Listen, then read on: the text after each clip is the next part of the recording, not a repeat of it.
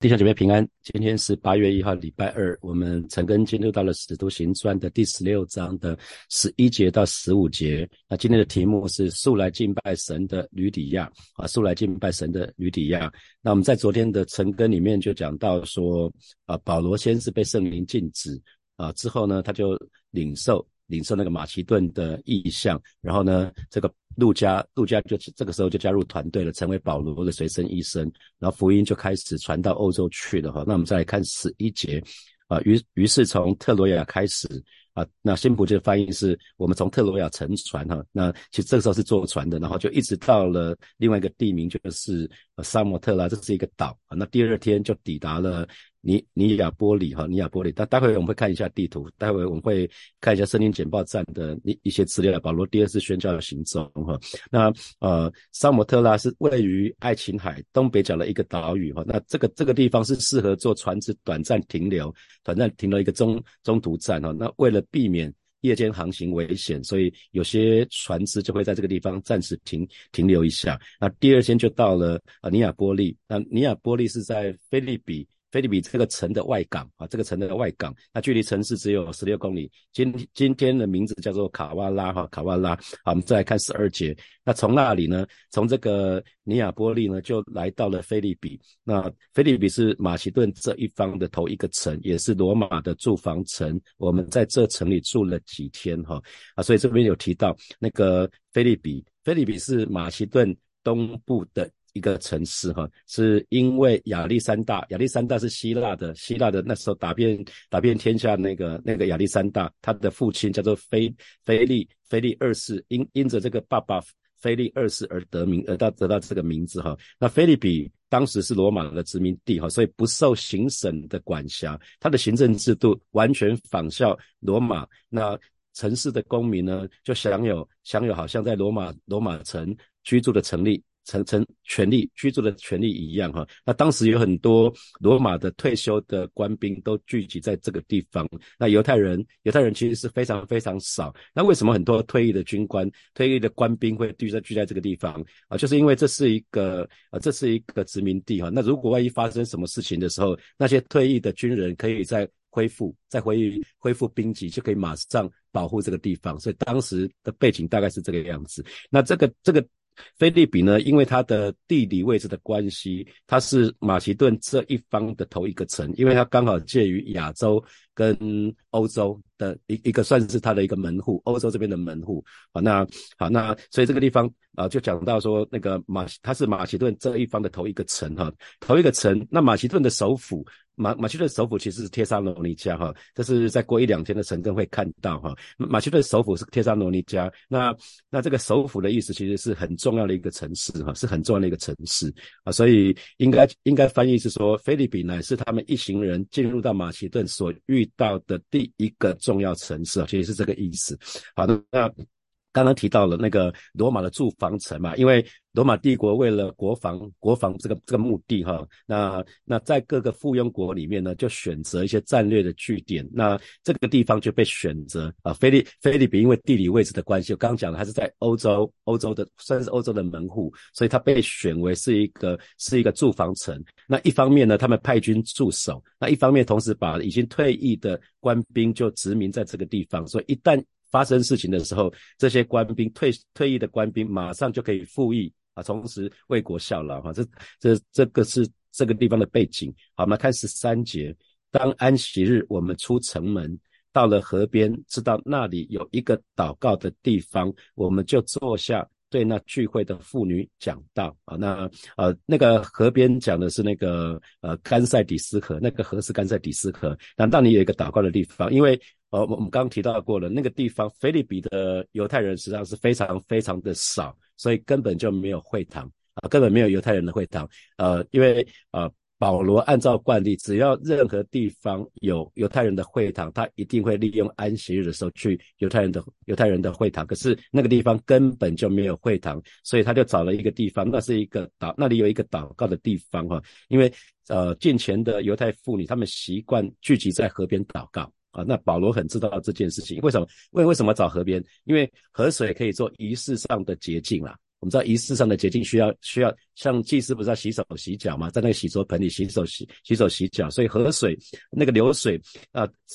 那个河水可以作为仪式上的洗洗涤之用哈，所以那个敬虔的妇女会聚集在河边祷告哈，所以啊，其实当这一群人在祷告的时候，其实他们就遇见神给他们的恩典了哈。那同时我们也看到保罗他很会找地方哈，他不是随便盲目的找。找个地方就开始就开始开讲了哈，不是，他也他也会找哪一个地方是比较合适的，所以我们在传福音的时候，我们也是要把握这个原则。好，我们来看十四节，十四节就有一个卖紫色布匹的妇人，名叫吕底亚，是推推亚推拉城的人哈。那那这边讲到说这个这个呃吕吕底亚这个人。那个英文就是 Lydia 哈，我知道教会有一些人有有有有姐妹叫 Lydia。那 Lydia 吕底亚基本上他是一个买卖贵重紫色布匹的商人，素来敬拜上帝啊。那他听到听到使徒保罗在那边讲道的时候呢，那主就打开主就开开导他的心。那新普的翻译是说主打开他的心，然后呢，他叫他留心听保罗所讲的话。啊，这个就是你看圣灵的工作很特别哈。当保罗在那个河边开始开始对这一群妇女跟这群妇女讲道的时候呢，神也做事了，神就开了开了那个那个吕底亚的心，叫他留心，叫他好好听那个保罗所讲的话哈。啊，那他接下来你看新普京翻译是说，主打开的心，他就接受了保罗所说的哈。所以他先是听，他先是听。然后这个这个时候，接下来圣灵就开导他的心，然后他就留心听保罗所说的。最后呢，他就接受了保罗所说的啊，所以难怪保罗他会说，信道是从听到而来，听到是从神的话语而来哈。那那这边讲到说卖紫色布匹的妇人，那因为紫色紫色传统以来就是皇家皇家的。颜色就是帝王之家的颜色哈，所以紫色布匹是讲的是非常高贵的衣料，当时只有富有的人才能够穿紫色的衣服。那为什么？为什么是这样子？因为紫色的染料需要一滴一一滴一滴的从某某一种的甲壳甲壳类的昆虫收集而得的，所以是非常非常珍贵的。这就是紫色的染料不容易取得啦。那所以当时呢，从事这类买卖的都是大富翁。所以吕底亚肯定是一个是一个非常成功的商人哈。那这个吕底亚也成了保罗在菲利比所结的第一个果子。换句话说，他是在全欧洲所结的第一个果子，而是保罗在这个里全欧洲结的第一个第一个果子。那还记得非洲的第一个果子是谁吗？啊，非洲的第一个果子就是那古时太监哈，是传福音的腓力啊所传所结的果子，所结的果子。好，那这个。吕底亚他其实本来并不是住在菲利比这个地方，他是推亚推拉城。那推亚推拉城，它是在亚细亚的境内。大家如果有印象的话，在那个在启示录里面也有讲到，也有讲到这个地方哈，有讲到这个地方。那推亚推拉推亚推拉城呢，它是位于亚细亚境内，它最出名的东西就是染料。染料业，那其中紫色的染料是特别的出名，所以很显然吕底亚有商业头脑哈，他把他家乡的东西就带到了菲利比这个地方去做买卖啊，因为菲利比这个地方有港口，记得有港口的地方就是做便于做生意的地方，因为你要运去运送货物、买卖货物，你需要有港口。需要做需要做运运货的一个动作哈，那这个人呢，除了是推啊推拉城以外，他他还怎么样呢？他有一个特色就是素来敬拜神哈，敬拜神。我们说敬拜神的意思就是他对神有一个尊敬的，有一个敬畏的态度，有一个尊敬的态度哈。那我们说这句话通常拿来形容一个外邦人，因为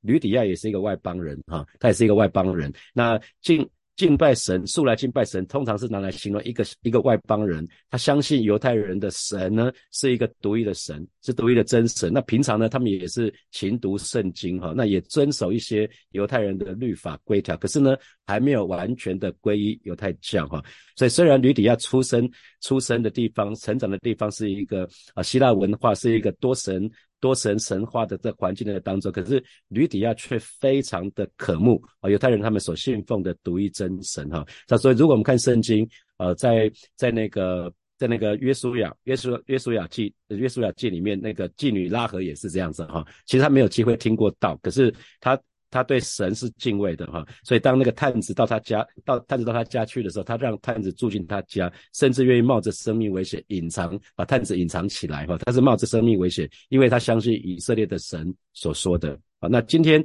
啊，相信在你我的身边，一样一定有也有这样渴慕神的人啊，他们等待，他们在等待基督徒出现在他们旁边，可以传福音给他们。所以，如果啊，神的儿女们，呃，我们可以活出主耶稣基督的样式，我们可以活出在基督里面那份平安跟喜乐。当人们看见这样的见证的时候，他会自然想要知道说，哎，我们盼望的缘由是什么？来认识这位神哈。那同时我看到这段经文，他讲到说，主就开导他的心哈，主就开导他的心，就是主就打开他的心窍的意思哈。所以让他对保罗所讲的福音是有回应的啊，开导他的心。因为如果心是封闭的，福音再好，那个一个人的心是封闭的也没有用。啊，那可是主就开他的心窍啊，主就开他的心窍，让他对保罗所讲的福音信息是能够有一个正确的回应。所以弟兄姐妹，如果我们要蒙恩典的话，如果我们要蒙神的恩典，不只是要听啦，哈，不只是要听，而且呢，我们要留心听，我们要非常的留心听啊。我们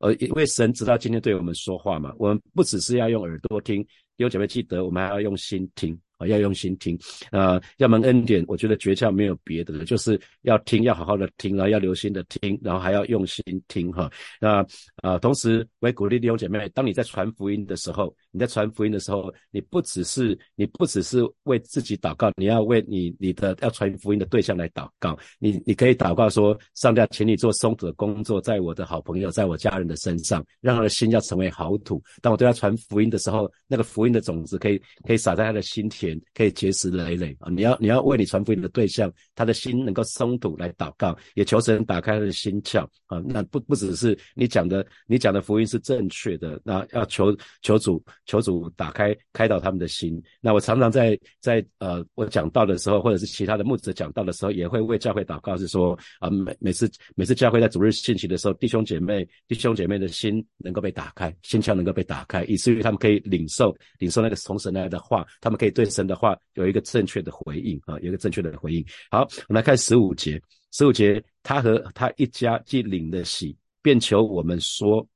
你们若以为我是真信主的。那先那个挂号里面他说：“你们若以为我是中心事主的啊，那请到我家里来住。”于于是强留我们哈，强留我们。那这边强留我们，其实啊，其实就表示说，哎，吕底亚这个人的个性相当的坚决哈，相当有主见哈。那那新普界翻译是。因为盛情难却，我们最终还是留了下来哈。那这边再一次讲到吕迪亚还有吕迪亚的家人都受了洗啊，这是一个很棒的、很棒的一个一个一个恩典哈啊，那很棒的一个恩典。那那同时呢，他不只是全家全家信的主，他又邀请啊保罗跟希拉去他们家去做客哈。那那同时他的讲法是说，如果你们认为我是真心信主的，就请来我家住宿。那他讲讲这样子的，那保罗、希拉、提摩太当然就去了哈，因为他们一定认为他是真心信主的，所以他们就去了。所以这边讲到盛情难却，所以他们最终还是留了下来哈。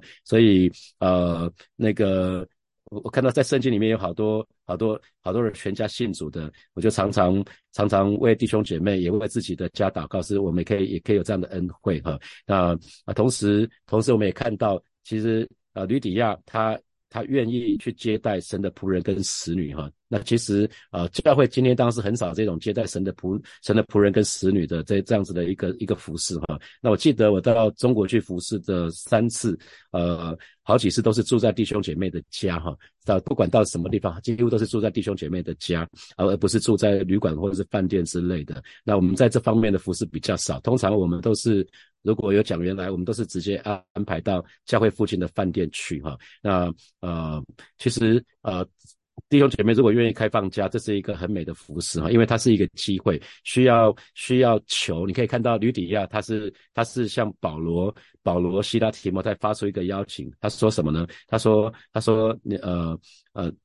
圣经里面说，便求我们啊，他讲邀请，邀请我们到他家里，他是主动的哈，不是不是好像被动的，不是倒过来是保罗、希拉、提摩太说，哎，我们去住你们家好不好？接下来我们这个礼拜，这要在这两个礼拜我们去住你们家，不是，他是主动主动邀请哈，所以啊，这种这种想要做，想要做那种招待讲员的那种服饰，接待接待主的工人的服饰，通常我们会会期待的是弟兄姐妹主动啊，主动自己讲，自己该跟牧师讲说，如果。如果教会有外来讲员来或者国外的讲员来，那住个几天的话，我们愿意接待哈。所以这样的服饰是一个美的、很美的服饰，不是高兴就做，不不高兴就不做哦，不不要不要这样子哈。所以是需要自己主动去讲这个部分。我觉得那是一个很美的服饰啊，因为啊几次在中国服饰的经验，那些招待我们的、接待我们的，其实他们是最得恩典的啦，因为常常回到。服侍完回去那边都已经十点、十点、十一点了，然后他们就会问说：“吴老师，你累吗？”我说：“怎么了？我还可以再跟你交通一下吗？”然后一交通就到半夜一两点啊。他们就是最最的恩典，我们都会为那些家庭特别的祷告，特别的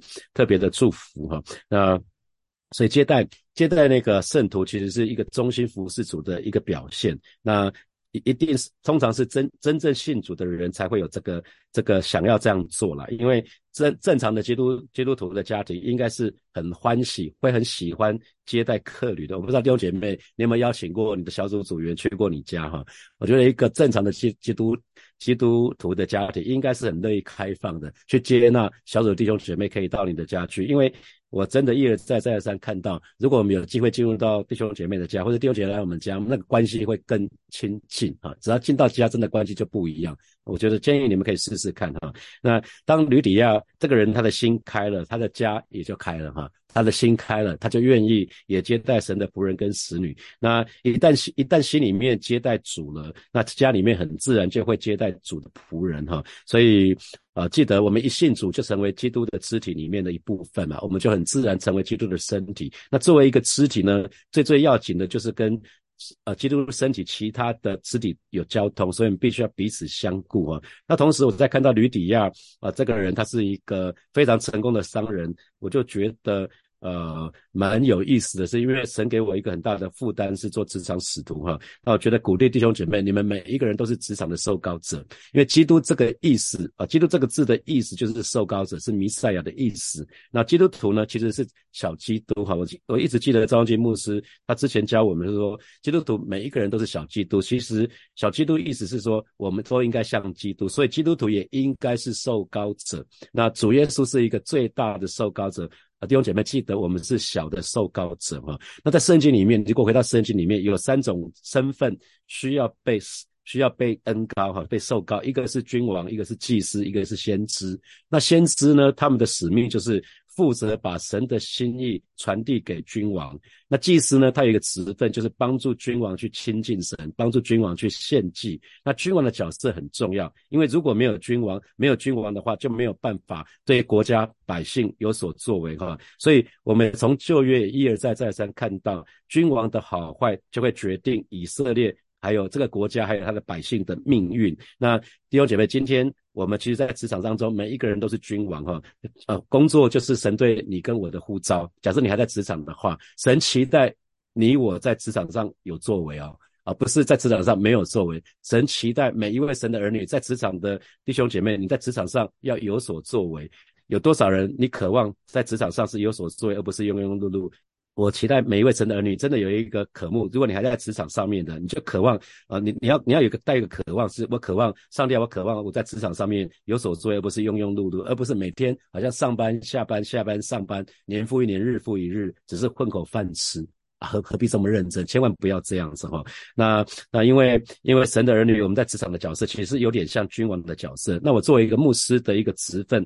我就要成全弟兄姐妹，同时提醒大家，啊，同时提醒大家在职场当中有一些我们需要注意的事情，哪一些是好的，哪些是我们要避免的啊。所以职场职场上的弟兄姐妹，其实我们都需要有谦卑的心哈，愿意接受牧者的提醒，愿意接受先知的提醒。那。对的时候，如果你是对的时候，你做对的时候，不见得是有好的结果。我们我们一而再再三强调这件事情嘛，哈。那像呃约瑟约约瑟极力的避免他的女主女女主人对他的性骚扰，那可是呢，他做对的事情，拒绝女女女主人，那可是结果是被下在监狱里面。所以你对的时候结果不好，你也不要灰心丧胆啊，你要继你要持续的继续的坚守，继续坚持下去。然后错的时候呢，记得要赶快回转。啊，如果你不小心不小心做了一些神不喜悦的事情，赶快回转吧。那相信跟神的恩高一定会临到，那可以成就神所定的事情哈。所以吕底亚其实他是我我个人觉得他是职场弟兄姐妹一个非常好的榜样跟典范哈。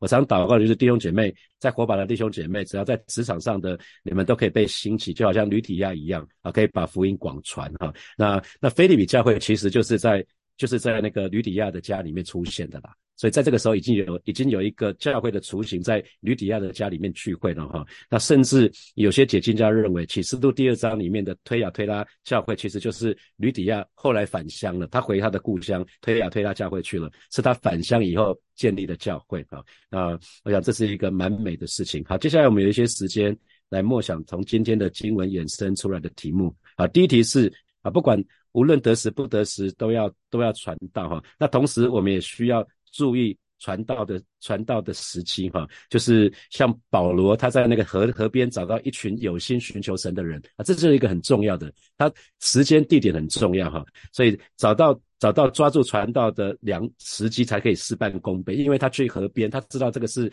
近前的犹太近前的外邦人会去那边祷告，所以他就到那个地方去的哈。那请问这给你什么提醒？好，第二题，一个人之所以能够接受福音，是因为神打开我们的心。那请问传福音以前，你会事先为传福音的对象祷告吗？啊，可以想想看，你过去传福音的时候，你就直接就传了，还是说你事先会祷祷告的时间，其实你花蛮多时间为为为信主的家人朋友祷告啊？第三题，神的儿女如果要得恩典，不仅是要用耳朵听，而且要用心听哈。那这给你什么提醒？啊，最后一题是人一信主，其实就成为基督身体的一部分，就成为一个肢体了。那作为一个肢体，很重要的事情就是跟身体、身体上面其他的肢体有有交通，也就是要彼此相顾的意思哈。那这也是你的情况吗？你跟其他的肢体有有有有那种紧密的连接吗？好，弟兄姐妹，来一起来祷告哈。首先，我们就是向神来祷告，不管何时不得时，无论何时不得时，我们都是要传道哈。同时，也帮助我们，每次我们去传福音的时候，我们事先都会为传福音的对象来祷告，祈求神在他身上做那个松土的工作。我们就一起开口来祷告。是吧？谢谢你，你你告诉我们，无论得时不得时，我们总是要传道。而是今天早晨，我们再次来到你面前，向你来祷告，祈求主把传福音的热情啊放在每一位神的儿女的身上，让我们也学习啊。每次在传传福音之前，我们先学习为我们所传福音的对象为他来祷告，相信主要当你动工在他心田的时候啊，他你当你在他身上做松土工作的时候，福音的种子就可以撒在他的心田，就可以结实累累。主要谢谢你，主要谢谢你，赞美你。我们继续来祷告。啊！我们我们刚刚说那个在菲利比教菲利比那个地方其实是没有会堂的哈，所以保罗就跑去一个众人祷告的地方，去那个地方去那个地方讲啊，那去那个地方讲讲道哈，那求我们就向神来祷告，让我们知道我们可以在什么地方传福音，为主赢得灵。我相信神会很明白的告诉你，可是在你的职场或在什么地方，哪些人是很需要、很需要、很。需要福音的哈，我们就去开口来祷告，主谢谢你今天早晨，我们再次来到你面前向你来祷告。菲利比没有没有犹太人的会堂，那保罗就是到众人祷告的地方去啊，求主亲自来保守恩待我们，让我们知道在在我们身旁有哪些。有哪些福音朋友？他们迫切的渴望啊福音啊，他们渴望听见听见主那个好消息啊，如同那个吕底亚一样啊，是的，主耶稣啊，让让我们清楚知道，我们愿意去做，我们可以真实的为主赢得灵魂。主，谢谢你，主，谢谢你，赞美你。我们继续来祷告，让我们这个人每一次在听听主日信息的时候，让我们在听讲道的时候，我们都不只是用耳朵听，我们也用心听。我们可以用心听，也祈求神打开我们的心窍，让我们可以对对神的话。话语做出一个正确的回应，我们一起开口来祷告，是吧？谢谢你今天早晨再一次我们来到你面前向你来祷告，主你打开我们的耳，让我们可以听得清楚明白，也打开我们的心啊，打开我们的心窍，让我们对你的话语都有能够最正确的回应，是吧？谢谢你。赞美你。那最后我们做一个祷告，我们为每一位在职场上工作的弟兄姐妹，如果你在职场工作，就为自己祷告就好了。让我们在职场上是有所作为的，而不是庸庸碌碌。我们在职场当中可以为主做光、做盐、做那美好的见证。我们一起开口来祷告，主啊，谢谢你今天早晨再次我们来到你面前向你来祷告，为每一位在职场工作的弟兄姐妹向主来祷告，求主亲自来保守恩待我们，让我们在职场当中每一个人都很清楚，工作就是你给我们的使命，工作就是你给我们的呼召。而不是只是糊口糊一口饭吃啊！带领我们在职场当中有所作为，而不是庸庸碌碌。让每一位神的儿女，我们都可以在职场当中为主做光、做盐、做那美好的见证。谢谢主，奉耶稣基督的名祷告，阿门，阿门。我们把掌声归给我们的神。好，接下来我还有一些时间，我要分享一下那在森林简报站的。的那个使徒行传是保罗的第二次的那个宣教的行踪哈，大家可以看一下那个地图啊，这是这是那个地图哈，所以那个在使徒行传的第十五章的三十九节到四十一节里里面就讲到。保罗跟巴拿巴他们就分道扬镳嘛，哈，那分道扬镳的扬扬镳的结果是巴拿巴就带着带着他的表弟马可，他们就到居比路去了。那保罗就挑了希拉，他们就他们就走遍了叙利亚、基利加。那你可以看一下地图，居比路是那个海岛，又叫塞浦路斯，哈。然后叙利亚那个那个宣教的大本营叫做叙利亚的安提亚，他他的他的地方是在叙利亚，然后还有基利加。所以一开始保罗跟希拉是在。他们就走遍了叙利亚和基利加，所以这是他们的主场，离他们离他们住的地方很近啊。这是他们他们的主场，他们就兼顾众教会。然后呢，到了十六章，他们就开始出去喽。他们就开始，他们没有停在这里，他们就继续往前走。十六章的一节二节，保罗就来到特币，那特币是第一次保罗宣教的地方哈。然后之后又到路斯德，我们说刚好跟第一次宣教的时候是刚好颠倒，第一次是先到路斯德，后来才到特特币。好，那在那里有一个门徒门徒，路斯的这个地方有一个门徒哈，所以到特币之前呢，其实其实你可以看到那个特特币的。特别这个地方其实没有什么哈，那在那里住了一个住了一个门徒，住了一个门徒，名叫提摩太哈，名叫提摩太，那是信主之犹太妇人的儿子。那我们知道在那个地方，他们为为提摩太施洗哈，让那让那所以在路斯德的时候，本来刚开始到路斯德其实是两个人，就是。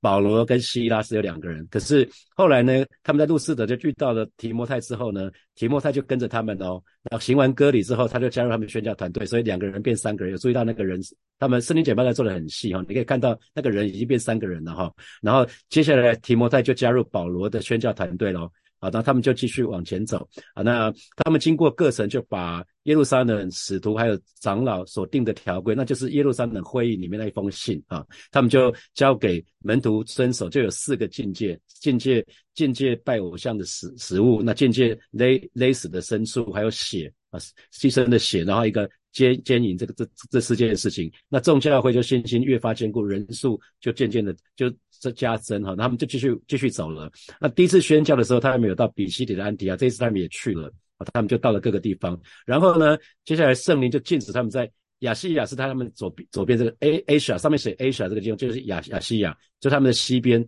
所以从那边过去本来是往西边走，继续往西走，可是呢圣灵禁止他们，所以不能到亚细亚去，所以西边不行了。那他们就想要往必推尼，那必推尼在什么地方呢？所以西亚细亚那个地方是以佛所啊，如果继续往往往西边走，就会到以佛所这个地方。可是他们其实这个时候没有往以佛所，是后来到了欧洲之后回来的时候才去以佛所。啊，那他们到了美西亚的边界，所以这个是被圣灵圣灵禁止，他们就没有去了哈。那到了美西亚的边界，他往北边走，他们想要往必推尼去啊，他们会加，这是大家可以看那个，这都是省份哈，加拉泰、佛吕加、美西亚，他们到了美西亚的时候，想要往北边走，北边走是必推尼这个地方呢，可是呢，耶稣的灵又不许了哈。我们我们看到这几天的经文，你你可以那个地名可以自己对照一下啊，那又不许了，那结果呢？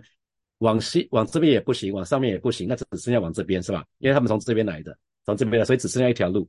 啊，只剩下一条路啊，所以那那条路也不通了，所以他们就只能呃，那那如果我们对照几个地名哈，那个彼得在彼得前书里面，他说他写信是给分散在那个本都、加拉泰、加帕多加、亚细亚还有必推尼这几个本本都在这个地方啊，在东北边这个地方，然后加拉泰我们看到了，那加加帕加帕多加是在这里。然后亚西亚啊，亚西亚是在这里，然后必推尼啊，这通通都在今今天的土耳其的境内，都在土耳其里面，所以有有机会去土耳其也不错啊，去看看去看看土耳其，这早期的这些使徒的宣教的地方，大多数都在土耳其的境内。好，那到了美西亚了哈，他们到美西亚，他们就越过美西亚，就到到特罗亚去，因为因为那个。啊，不能圣灵不准他们往那边走，他就领受了马其顿的呼召嘛，他就到他就到到了美西亚下到特罗亚去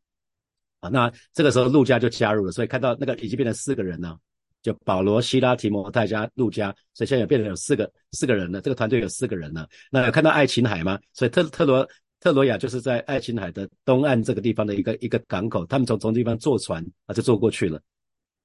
那这边讲到马其顿，马其顿意象是我们这两天成根的。啊，那我想这边不特别去讲它。那马其顿呢，在马其顿就是希腊帝国的发源地哈，因为马其顿马其顿的人其实是有点像古罗马，那有男子气概，呃，他们不像雅典的哲学家那样轻率，也不像呃哥林多的希腊人那样放纵情欲哈，所以马马其顿马其顿是希腊是属于呃今天当然有马其顿这个国家了，可是当时是希腊帝国的发源地哈啊，那这是马这个特罗亚啊，那大家可以自己去看它哈，然后呃这这是。今天的经文，啊，就是一直到了，一直到了沙摩特拉，第二天到了，到了亚尼亚尼亚波利啊，这边他自己可以去对照看，那个这是一个港口，然后就有讲到那个到到这个地方多少人啊，这个是港口，然后这是那个岛，好，然后到了尼亚波利，然后这是这是这是一个港口，然后就到他们就到了菲利比，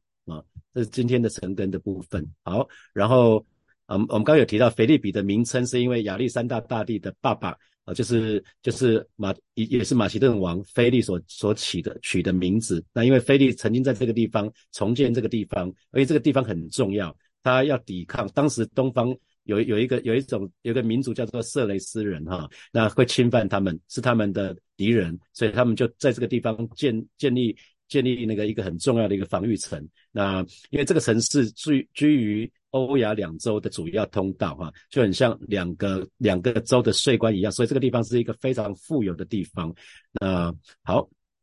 这是菲利比的一些古迹，哈，你如果今天去看的话，这是现代的现代的照片。说菲利比是罗马殖民地，然后市民享有罗马公民的特权。然后退休很多罗马军人在这个地方过着一个非常优渥的退休生活，被又被称为小罗马哈。那没有犹太会堂，因为犹太的男丁很很少，可能每个地方的那个犹太人都非常非常少，所以没有没有会堂。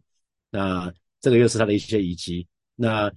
就是这就是今天讲今天的部分，就是啊保罗找到那个到我到河边，河边是一个祷告的地方，就坐下来对一群妇女讲道。那有一个叫做。吕底亚的，他就在这个地方听了道，然后就信了主，然后就把保罗接待他们家去。这个是菲利比进教的河，就是最后要讲的是菲利比教会是从吕底亚的家开始的哈。这这个家庭从一开始就热心的资助保罗的传道事工，所以如果你读到菲利比，这是一个喜乐的教会，啊，这是一个喜乐教会，那也是让保罗心里面非常喜乐的教会，因为他们不管是用祷告或者用。物资直接资助保罗，是保罗非常非常得到安慰的一个教会啊！这个教会好，我们就停在这边，我们就就停在这边，祝福大家有美好的一天，然后我们明天见，拜拜。